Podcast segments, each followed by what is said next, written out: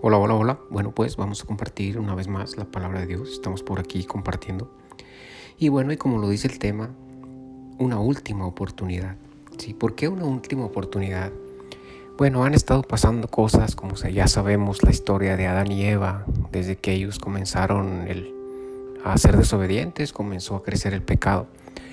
Y el pecado comenzó a crecer por causa de ellos, crecieron descendencias y no sé, tú Adán y Eva debieron haberle demostrado a Dios su arrepentimiento y debieron haber cambiado sus vidas.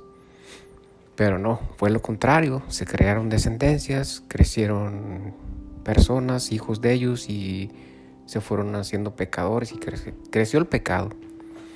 Sí.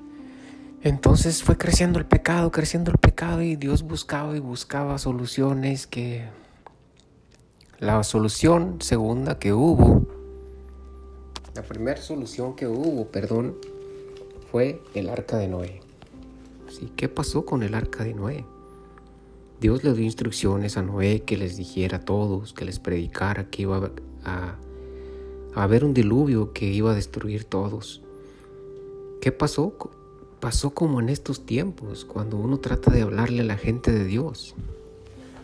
Comenzaron a burlarse, se rieron, ay, jaja, ¿cómo eso? Esos son fanáticos, esos son unos payasos, son unos pecadores, son unas sectas y bueno, echando cuanta cosa pueden a los cristianos. Así pasó con el arca de Noé. Sí, bueno, de tal manera que Dios le dio nuevamente instrucciones a Noé, que le dijo, junta tantas personas y mete tantos animales al arca de Noé porque la voy a sellar. Y bueno, para esto. Obviamente ya le había dicho que creara una arca. Y entonces Noé comenzó a trabajar, él y su familia en el arca, y todos se burlaban de él y todo, hasta que comenzó a caer el diluvio. Todos pensaban que era una lluvia normal, hasta que vieron que no paraba el agua, que no dejaba de llover. Y hasta que se empezaron a inundar, cayó un diluvio grande y lamentablemente todos murieron. ¿Qué pasó? Todos se arrepintieron. Querían meterse en el arca, pero el arca ya estaba sellada por Dios. La selló. Ya no hubo misericordia, todos murieron. Entonces es lo que va a pasar hoy en día.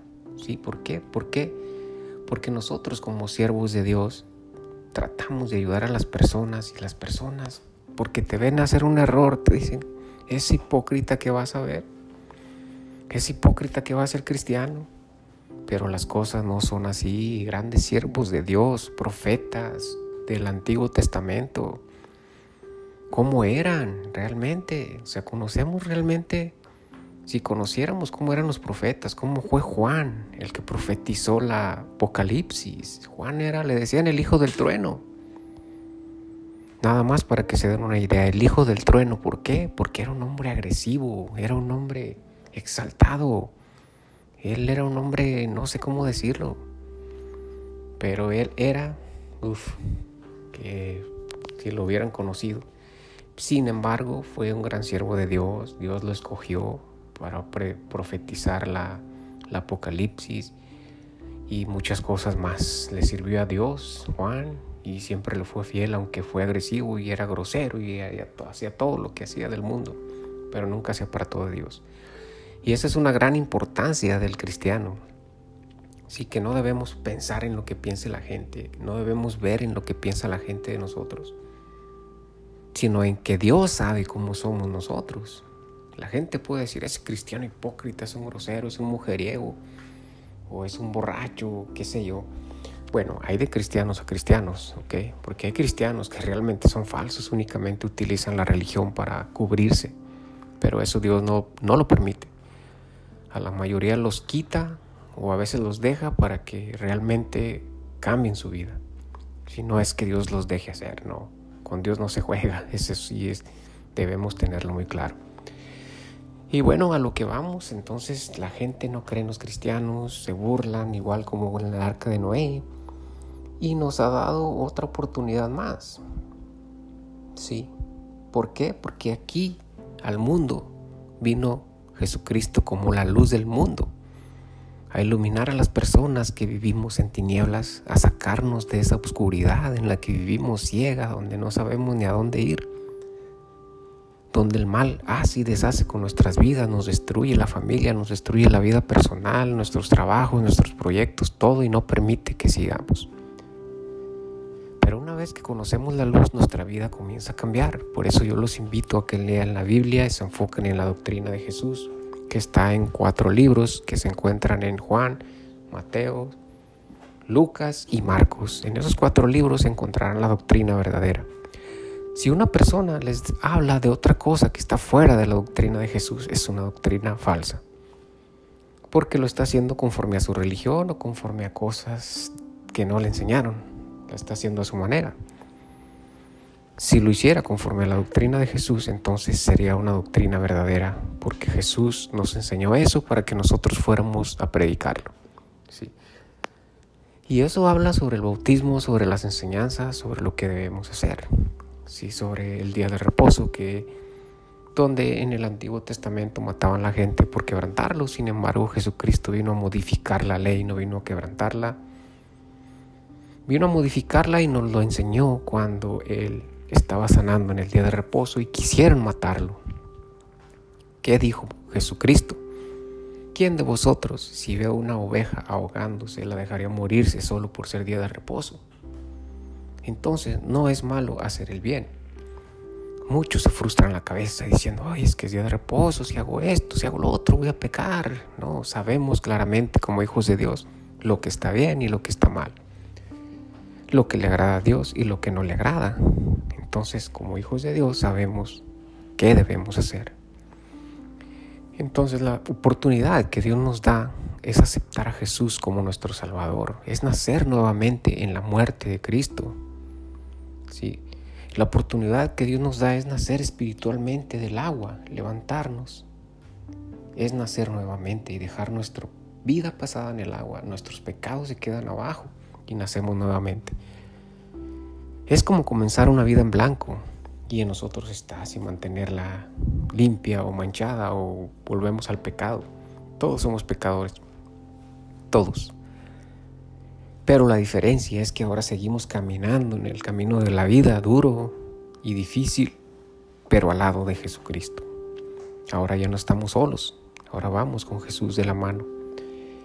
Y Él nos hace ver nuestros errores, pero a veces nos cegamos tanto a las cosas que nos dejamos guiar, nos dejamos llevar por cosas hasta que nos lleven a la destrucción completa. Si no pensamos en que, oh, quizás esto le va a agradar a Dios o no le va a agradar a Dios, debemos tener una comunión con Cristo cada día.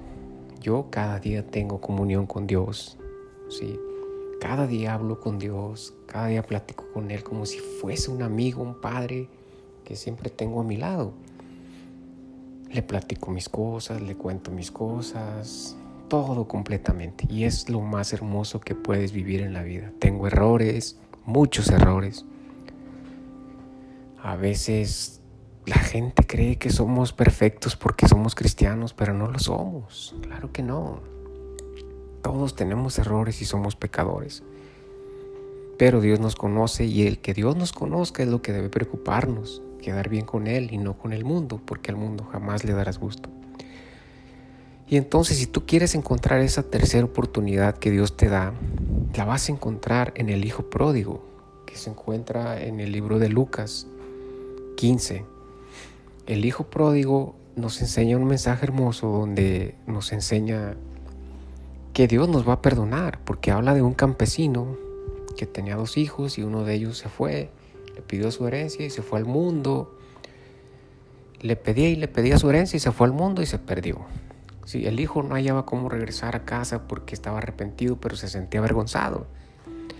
Hasta que dijo, hasta que se vio en la ruina completamente de que no tenía comida, no tenía que comer, realmente estaba acabado, hasta que pensó, en la casa de mi padre hay mucha morada, mi padre tiene muchos trabajadores y él podrá darme trabajo. ¿sí? Entonces él regresó y su padre cuando lo vio corrió y lo abrazó.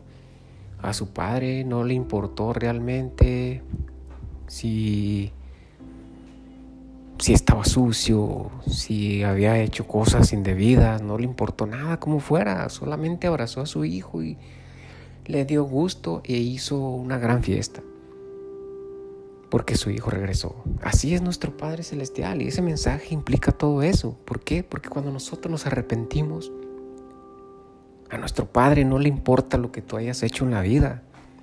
No le importa si tú mataste, violaste, fuiste un asesino, un violador, un traficante, asesino, el más peligroso del mundo, no le importa, lo que importa es que tú te arrepentiste y decidiste regresar a Él, eso es lo que importa, lo que le importa a Él, ¿sí?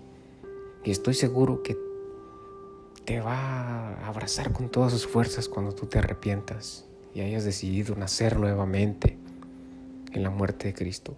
Porque al nacer estás aceptando a Cristo como tu Salvador. Estás aceptando lo que Jesús hizo por ti. Al morir en la cruz, al soportar tanto dolor, tanta humillación que soportó por ti, por mí y por cada una de las personas que estamos en el mundo. Entonces, es la oportunidad que Dios nos da de nacer nuevamente. Por esa razón en el libro de Tesalonicenses nos muestra de que cuando nos muramos nos vamos a encontrar con los que murieron en Cristo. Si tú tienes una familia que murió en Cristo, lo vas a poder abrazar nuevamente. Pero si esa persona no murió en Cristo, no aceptó a Cristo, no nació nuevamente, no, no, no, no vas a poder hacer como lo muestran las escrituras. ¿sí? ¿Por qué? Porque Jesús va a venir por los suyos, por los que lo aceptaron. Y para los otros los va a apartar y los va a quemar en fuego eterno. Por eso es importante atraer a nuestra familia al verdadero camino que es Jesús. Yo los invito a que aprendamos de las escrituras, a que no nos dejemos llevar por el mal, por tantas cosas que el mal siembra, utiliza personas para destruirnos, para acabarles la vida a otras personas.